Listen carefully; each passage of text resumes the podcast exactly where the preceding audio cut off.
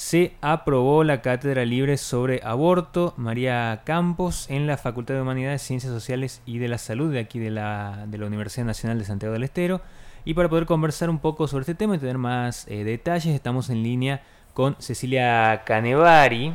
Ella es eh, investigadora del INDES en lo que tiene que ver con el equipo de investigación de género, políticas y derechos de ahí, del INDES, dentro de lo que es la Facultad de Humanidades. Cecilia, buen día, ¿cómo estás? Hola, buenos días, Nicolás, buenos días a toda la audiencia. Una alegría saber que Radio UNCE está otra vez en el aire. Gracias a vos por la oportunidad de poder conversar. Eh, Cecilia, contanos un poco de, cómo, eh, bueno, un poco lo que pasó ayer y, cómo surge también la propuesta esta de la cátedra libre.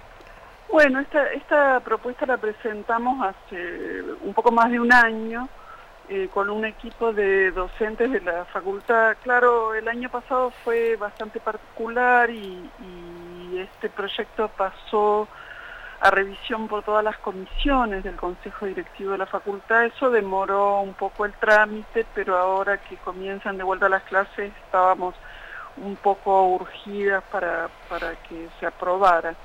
La creación de cátedras libres sobre, sobre aborto ha sido una estrategia de la campaña nacional por el aborto legal, seguro y gratuito, que en muchas eh, facultades y universidades del país se crearon espacios, espacios de reflexión, de debate, de problematización del, tema del aborto, que bueno, eh, ahora con la aprobación de la ley 27.610 cambia un poquito el escenario, pero de todas maneras consideramos que sigue siendo un espacio muy importante porque sabemos perfectamente que las leyes no es que se aprueban y automáticamente se aplican, ¿verdad? Que, es necesario eh, eh, capacitar, reflexionar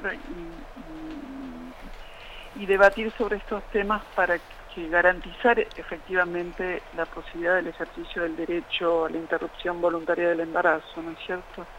Así que bueno, es un equipo bastante amplio, interdisciplinario, donde está la Magdalena Ramírez, Rosa Isaac, Miguel Curioni, eh, Fiorella Cademartori, eh, eh, Cecilia Tamer, que es abogada, dos becarias del CONICET, Sole de León y Bárbara Domínguez, y una estudiante de nuestra facultad de la carrera de Sociología, Sana Lacour, que también es activista de este tema hace mucho tiempo. Así que ese es un poco el equipo tendremos eh, la, iniciativa es eh, comenzar ahora en este cuatrimestre y, eh, y también que las distintas carreras de nuestra facultad la incorporen como una materia optativa, de modo tal que los estudiantes y las estudiantes puedan hacerla valer dentro de su, de su formación.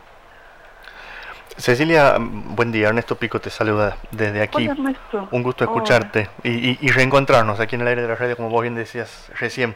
Em, entre las personas que nombrabas que forman parte del equipo, hay gente de la medicina, del derecho, del trabajo social, de la sociología, o sea que es un trabajo bien interdisciplinar. Em, ¿Cómo está pensado? Eh, ¿Está pensado que funcione solo para estudiantes? ¿Es abierta para gente que de pronto no esté vinculada? ¿Cómo, cómo está pensada en, el desarrollo la cátedra? Ah, Sí, gracias, gracias por esa pregunta, Ernesto, porque las cátedras libres están abiertas a, toda la comunidad. Eso no, eh, no es requisito ser estudiante. Eh, nosotros tenemos la experiencia de la Cátedra Libre de Derechos Humanos, ¿no es cierto?, que se crea en nuestra facultad en el año 2003 y ha tenido mm, actividades abiertas a la comunidad siempre la sigue teniendo, ¿no es cierto? Eh, la idea es que eh, haya convocatorias amplias y espacios de conferencias, de paneles, de espacios de debate y que, pudiera participar la comunidad. Justamente son cátedras que, que, se, que tienen ese objetivo, ¿no es cierto? Que todas las actividades que, que realizan no sean eh, cerradas a la comunidad universitaria, por supuesto.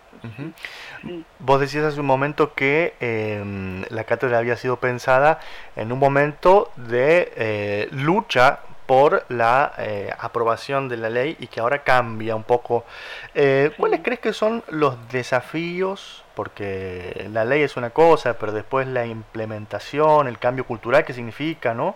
Eh, ¿Cuáles son los desafíos en esta nueva etapa que, hemos comenzado después de, la sanción de la ley? Y los desafíos son enormes, son enormes porque eh, eh, este ha sido un debate muy, muy profundo, bastante complejo. Eh, con, posturas eh, que, han estado eh, contrapuestas. Y que, y que, no, ha, y que no ha suturado, digo, la, ley al, final igual no sutura esas diferencias, ¿no? No, la ley no, no puede suturar eso y tenemos que construir un espacio, o sea, como sociedad tenemos que construir un, un acuerdo de respeto frente a las diferentes posturas, pero también una garantía por parte del Estado, por parte del Estado, de las obras sociales, o sea, las personas eh, que, soliciten una interrupción voluntaria del embarazo tienen que encontrar la respuesta en el marco de la ley eh, de manera inmediata, ¿no es cierto? Eh, tal como lo contempla el mismo texto de la ley. Entonces, eh, sí sabemos que la ley contempla la posibilidad de la objeción de conciencia, lo cual también es absolutamente respetable, pero eh, las instituciones tienen que garantizar este derecho a las mujeres, entonces a las mujeres y personas con capacidad de gestar. Esto es un eh, desafío enorme, el desafío enorme que, que de los eh, servicios de salud, ¿no es cierto?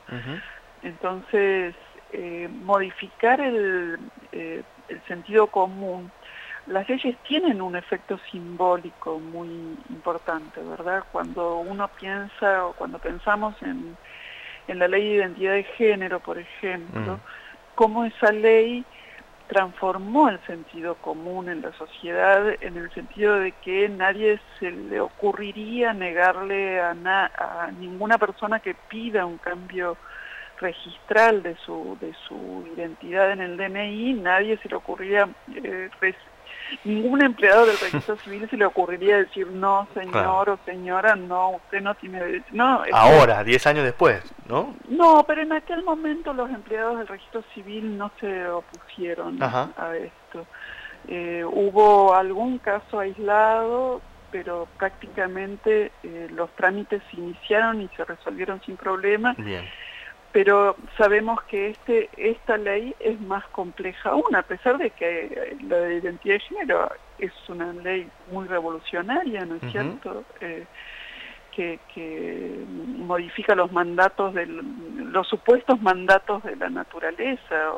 Eh, entonces, el... Eh, Sabemos que esta ley va, encuentra más dificultades, sin embargo también sabemos que hay equipos ya conformados y están trabajando en ese sentido, lo cual es, una muy buena noticia, muy saludable para toda la comunidad que eh, ya puede recurrir a, los servicios públicos de salud y encontrar una respuesta eh, con equipos interdisciplinarios.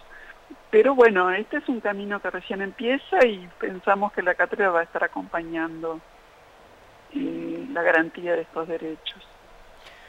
Cecilia, eh, la última por lo menos de mi parte, eh, hay una elección también en el nombre de la cátedra, el nombre de, de Marías Campos aparece ahí te quería comentar un poco, te quería consultar, perdón, un poco eh, también por qué la elección y eh, para la audiencia, en caso de que alguien no lo conozca, quién fue María Campos.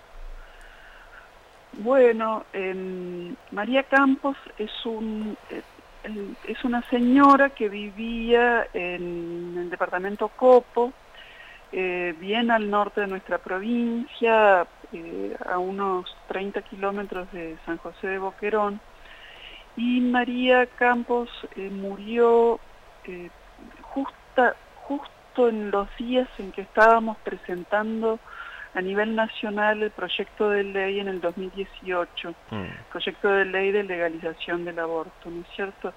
María Campos eh, eh, tenía seis hijos y eh, por, por un aborto clandestino y yo digo que María murió de miedo porque no se animó a acercarse, cuando tuvo los primeros síntomas, no se animó a acercarse al, servicio de salud. Es una historia muy, muy dolorosa.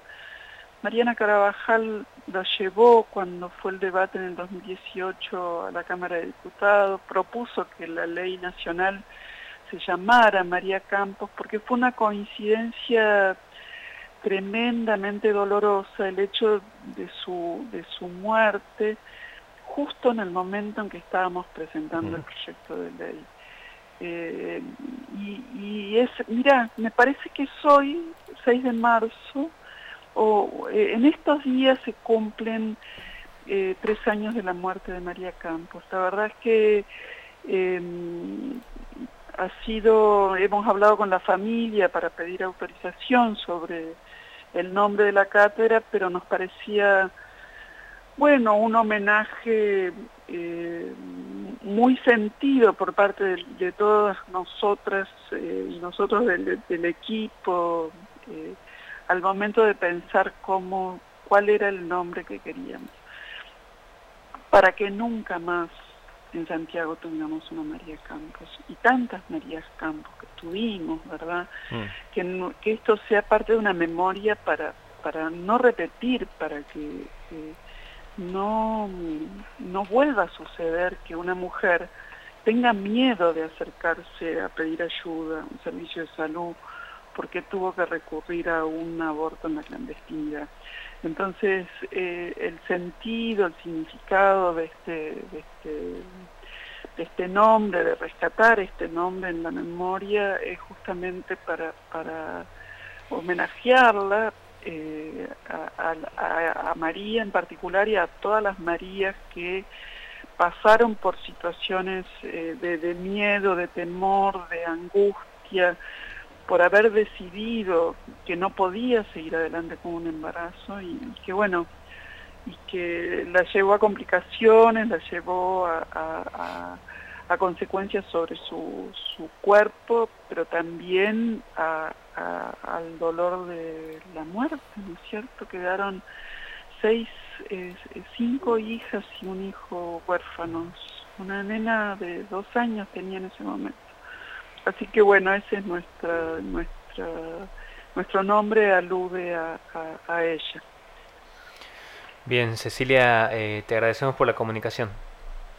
No, gracias a ustedes y, un saludo eh, con cariño para, para ustedes y toda la audiencia. Un saludo, Cecilia, que estés muy bien. Gracias, hasta luego.